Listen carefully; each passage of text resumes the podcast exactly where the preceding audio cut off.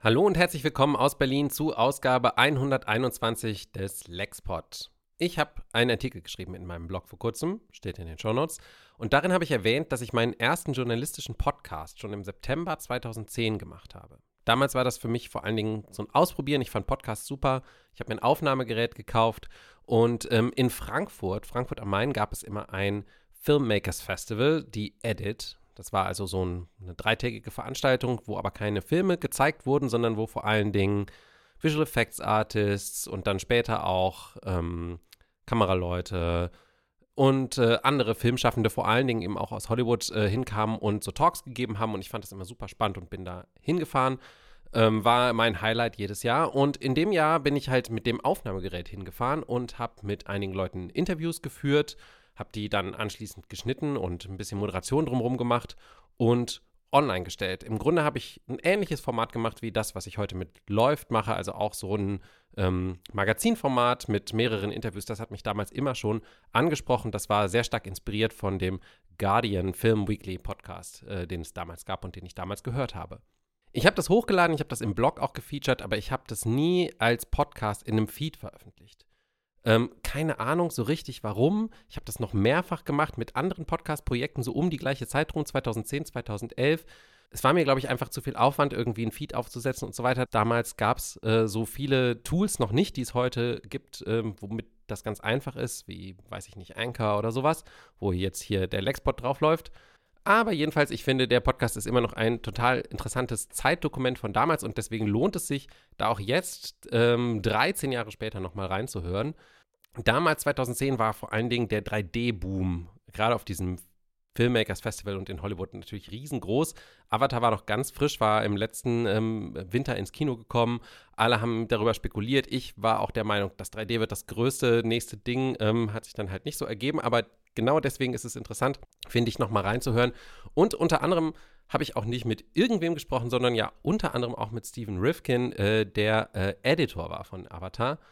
Und äh, da Avatar 2, The Way of Water, der ja nur zwölf Jahre später, 13 Jahre später ins Kino kam, in diesen Tagen auf Streaming-Plattformen zu sehen ist, dachte ich mir, das ist ein guter Anlass, diesem Podcast, diesem alten Podcast endlich mal ein echtes Zuhause in einem Feed zu geben und ihn hier im Lexpod-Feed neu zu veröffentlichen. Im ursprünglichen Podcast gab es auch noch ein Interview mit dem Festivaldirektor Rolf Krämer äh, von der Edit. Das habe ich jetzt mal rausgenommen. Da ging es so um die Edit und ähm, das war jetzt aus heutiger Sicht, glaube ich, nicht mehr so interessant. Es war sehr spezifisch auf das Jahr. Aber ansonsten ist es eine ganz coole, interessante Zeitreise, finde ich, in dieses Jahr 2010 äh, mit zwei Interviews mit dem Stereograf Alaric Hamacher, äh, der sehr von sich überzeugt ist und so über 3D spricht.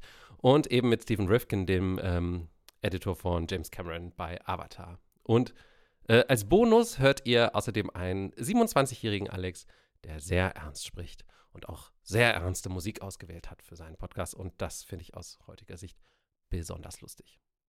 Ach ja, und äh, es sollte noch drei Monate dauern zu diesem Zeitpunkt, bevor ich meine zukünftige Frau kennenlernen würde. Deswegen hatte ich damals noch einen anderen Namen. Viel Spaß!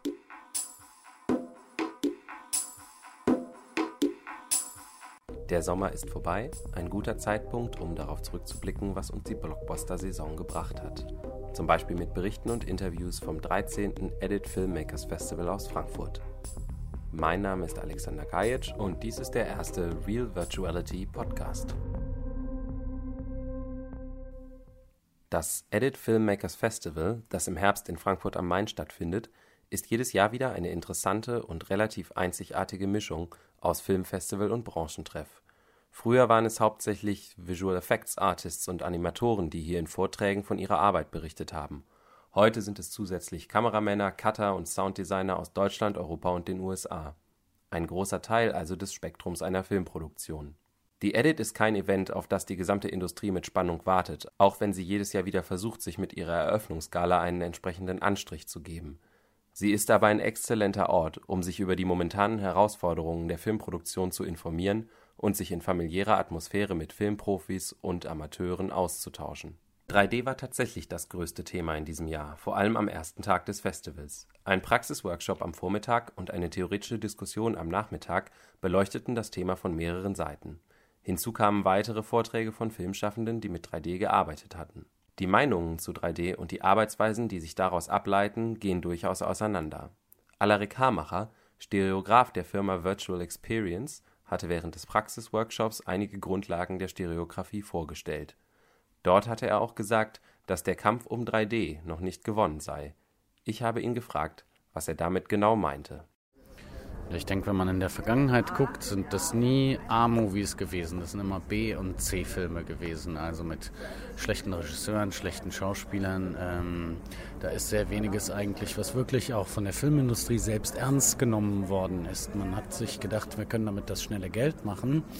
Und dadurch sind Filme zustande gekommen, die jetzt für den Zuschauer nicht besonders äh, inhaltsmäßig attraktiv gewesen sind. Und ich denke, am Ende des Tages wird sich das auch erschöpfen, wenn man nur glaubt, dass 3D einen speziellen Effekt hat. Und mit Avatar ist so ein bisschen Umbruch äh, entstanden weil das der erste Film von einem A-Regisseur äh, gewesen ist. Und es bleibt zu hoffen, dass es sozusagen auch in der Kategorie von höherwertigen Filmen weitergeht mit dem 3D, dass es nicht wieder verfällt in etwas, was äh, nur mit dummer Effekthascherei und äh, ohne anspruchsvolle Stories auskommen kann. Die sind genauso nötig für das 3D, wie sie für das 2D auch notwendig sind. Das heißt, formulieren Sie mal Ihre Vision davon, wie ein 3D-Film aussehen sollte, wenn er gut ist. Das muss eine tolle Story sein und das ist das Wichtigste. Und dann müssen diese 3D-Mittel so genutzt werden, dass sie einfach ästhetisch das Maximum ähm, rausholen, um den Zuschauer daraus ein Sehvergnügen zu bereiten. Sie sind Stereograf. Ähm, das ist ein Beruf, der jetzt erst wieder zu neuer Blüte gelangt, vermutlich. Erklären Sie noch mal gerade, was genau Ihre Aufgabe dann bei einem Filmdreh ist. Ähm, bei einem Filmdreh bin ich Bindeglied zwischen dem Regisseur und dem DOP. Beide sind in der Regel jetzt Leute, die noch nicht so erfahren sind in 3D und die 3D-Gestaltung wirkt sich auf der einen Seite sowohl auf, aus auf die Objekte und Personen, so wie sie im Raum stehen, also hat das natürlich mit Inszenierung zu tun. Da muss unter Umständen etwas anders dargestellt werden, ähm, um einen Effekt besser oder weniger gut ähm, hervorzubringen und auch um Gestaltungsmöglichkeiten zu nutzen.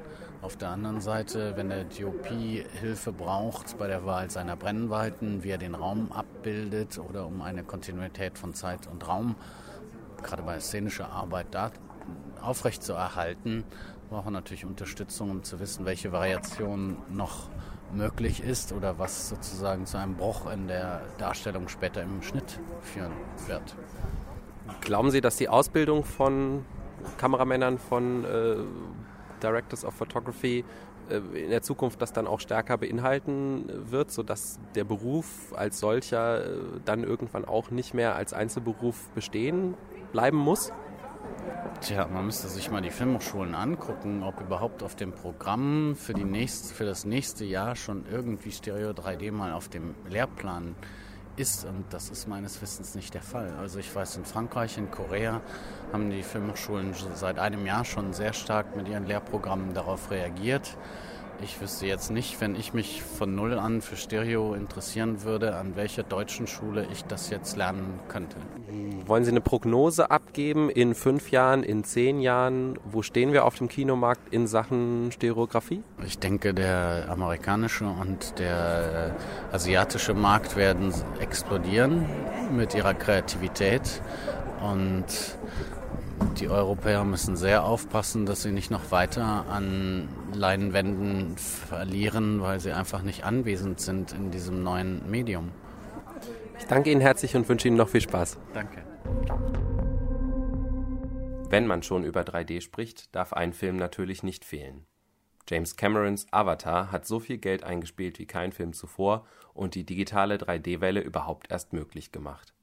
Zudem hat er in Sachen Performance Capturing und dem Erschaffen künstlicher Welten neue Standards gesetzt. Einer der interessantesten Vorträge auf der Edit war, entsprechend der Dimensionen von Avatar, der von Stephen Rifkin. Rifkin hat unter anderem die Pirates of the Caribbean Filme geschnitten und wurde bei Avatar eigentlich nur angeheuert, um als Cutter für die Realfilmsequenzen zu arbeiten. Schließlich schnitt er dann gemeinsam mit James Cameron und John Refuah doch den ganzen Film. Das bedeutete auch, einen völlig neuen Prozess zu lernen, wie er mir im Interview erklärte there were there are many aspects of editing, but when you normally edit a film, um, you know the selection process and kind of narrowing the takes down may be one process, and editing the first cut may be another, and the director's cut may be another. But basically, the film was cut in performance edit and then virtual camera edit. So, um, and the live action was a, a, more traditional edit. But the performances were captured along with a face camera that recorded every detail of the face performances of each actor. And then the performances were, were pre cut and prepared for the virtual camera. So every scene in the film had to go through this process that were uh, virtual uh, camera scenes. And it did involve editing the film twice so that you had this pre post production process of selecting the takes and preparing uh, a performance edit and, and then preparing it for camera and all of the things that that entailed, you know, incorporating the environments and the wardrobe and the props and layers and layers of different performances into one shot that will play that may cover a section of a scene so that Jim could put his virtual camera on it and shoot the scene and create the shots to, to create the scene the way he wants it and not you know and now not worrying about the performance mm-hmm. could you still use a lot of your traditional tools of the trade, or was it a whole new way of working that you had to develop? Well, I'd say both. I, would say that you have to use everything you know, and there's a whole new set of sensibilities and concerns and knowledge that has to enter into this process, as complicated as it is. You, you have to I, I, think you have to evolve. And this was such a unique project in the sense that I don't think anything had ever been done quite like this before. Avatar is also famous, um, probably most famous, um, for reigniting 3D. When did uh, 3D enter into the process, and what did you learn about cutting in 3D?